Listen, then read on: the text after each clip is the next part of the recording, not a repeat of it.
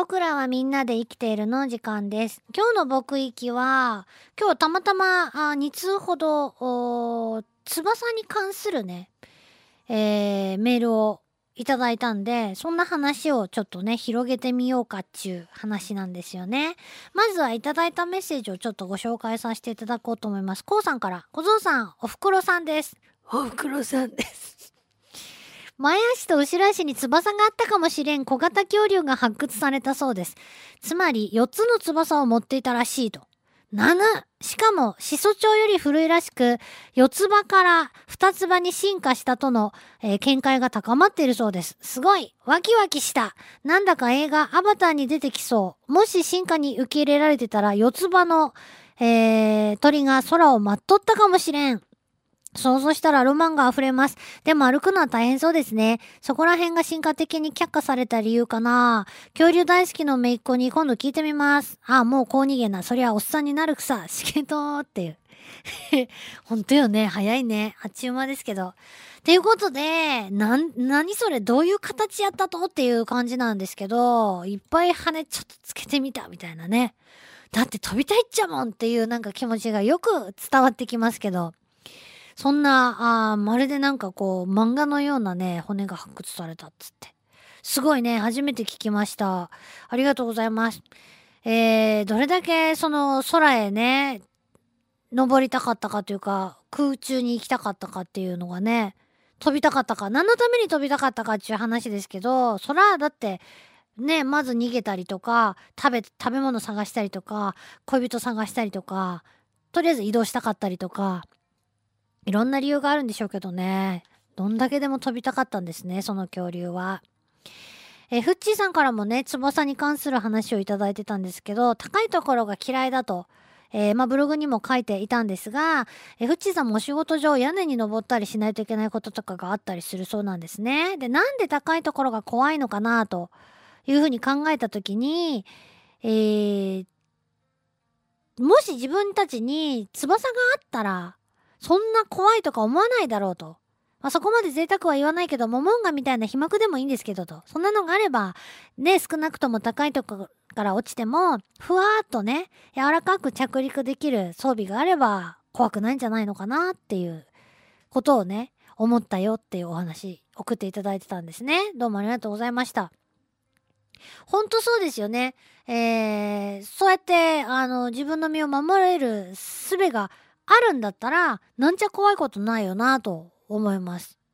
で、翼を持った生き物たちはいっぱいいるわけなんですけど、翼の定義というのも、まあ、生物学的には厳密にちゃんとした定義があるわけじゃないんだそうです。で、まあ一般的には翼を持つ生物といえば、えーさっき、コウさんのお話に出てきた翼竜類。もう絶滅してしまっているのでね、なかなか難しいですけど、えー膜状の翼を持っていたと考えられているという翼竜類と、えーご存知鳥類ですね。えーその翼には羽毛がついています。で、風切り羽、風切り羽とかね、えーいろいろある。羽、その翼の中に、翼には細かいいろんな羽が生えていたりする。それからコウモリ。コウモリは、あの、あれは、あのね、鳥の場合は腕全体が羽、翼になってますけど、コウモリは、あれ指なんですよね。ご存知だったでしょうか？あれ、あの、翼の部分の骨組みは指なんです。むちゃくちゃ指が長いんです、コウモリって。そこにこう、皮膜、皮がね、伸びて、えー、膜、膜膜しくなって飛べるようになってるんですよね。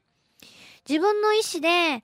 えー飛び上がって、で、方向を変えたりして、自由自在に空を飛べる哺乳類はコウモリだけですもんね。で、その他に哺乳類で、えー持ってる、翼持ってる生き物といえば、去年ね、私一番興奮しました。えー飛ぶところをね、この目で、え見ちゃったムササビとか、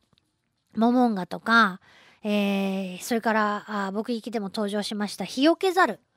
という、まあ、猿じゃないんですけどね。名前はヒヨケザルってついてますけど、猿じゃないんですが、えっ、と、手と足の間に非常に発達した膜があって、これが翼のような、翼というか、まあ、滑空するためにね、必要な空気をの抵抗を生むことができると。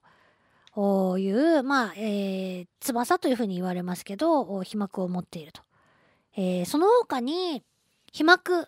飛ぶためのね、膜を持っている生き物は誰がいるかなっていうと、えー、哺乳類以外にもいろいろいるんですよね。えっ、と、トカゲの仲間で、肋骨が横に広がって、あの飛べる。足からあ独立した翼を持っていて、あの、飛膜がね、えー、発達して、これ見たことはな昔よく野生の王国とかでなんか見た気がするんですけどね、飛びトカゲというトカゲの仲間は、あー肋骨が横に伸びて、体の横幅ビヨーンってこう広がってて、そこに飛膜があるんですね。で、飛ぶことができる。木の枝から木の枝までビヨーンってあの、シューってこう隠することができる、まあ、グライダートカゲみたいなのがいる。それから、あカエルも足の指の間の皮膜がものすごく発達し、指がすごい長くて、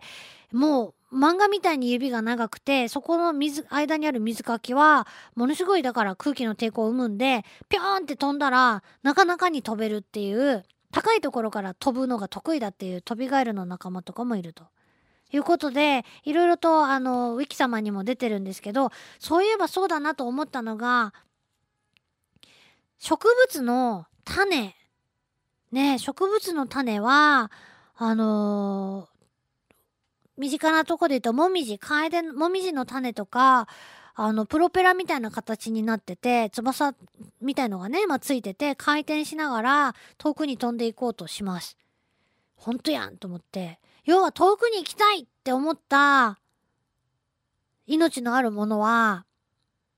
自分の足を使うのがほとんどだけど、おだけど、あのー、そうやって、えー、羽という、翼というですね、器官を発達させたと。これが生き物だけじゃなくて植物にも及んでいるというのはすごい偶然というか、すごいことよね。やっぱみんな地球上の生き物なんやなと思いますけど、手段として、えー、全然関係のない生き物たちが同じ道を選んでるっていうのは、本当面白いこっちゃなと思いますけど、もうあんた大事な生き物忘れとろうって。羽が得意なのは、なんちゅうてもやっぱ、虫、昆虫ですよね。羽といえば昆虫やろうもんって思いますけど、昆虫の場合の羽は漢字が違うっていうのはいつも言ってますが、あの、羽毛の羽という羽という字がありますね。これを支えるという字が乗っけてます。これが昆虫の羽を表現するときに使われる漢字なので、死っていう風にも読みますね。よく覚えていてほしいなと思いますが、えー、昨日のブログにも書いたんですけど、あの、蝶々とかね、蜂とかみんなその、あ、あ、ぶ、あの、セミとかね、トンボとかいますが、羽化するとき、羽化したばっかりのとき、羽って縮んでるんですよね。クチュクチュって。これが、ぴゃーって伸びていきます。まあ、時間をかけて伸びていくんですけど、伸びていくときに、あの、私、前まで、このことを知るまでは、なんていうかな、空気にさらされることによって、勝手にこう、ふわーって広がって伸びるんだと思ってたんですけど、そんなわけなくて、死脈、羽の脈と書きますが、その死脈の中はあ空洞になっていて、その中に実は体液が循環することによって羽が伸びると。はあ、そういうことやったかと。びっくりしたんですよね。えー、ね、お分かり、お分かりいただけると思いますけど、脈の中、死脈、うん、なんていうかな。ね、その血管みたいになっている。えー、張り巡らされてるんですけど、羽に。そこに液体が、こう、通ることによって、ね、液体の圧力がかかるから、ぷわーって伸びていくんですね。そうやって羽って伸びてたんですね。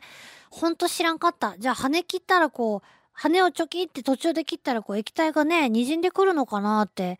思うんですけど、そんなことはしたくないのでしませんけども、えー、そうやって実はあの羽の脈はただの模様じゃなかったんですね。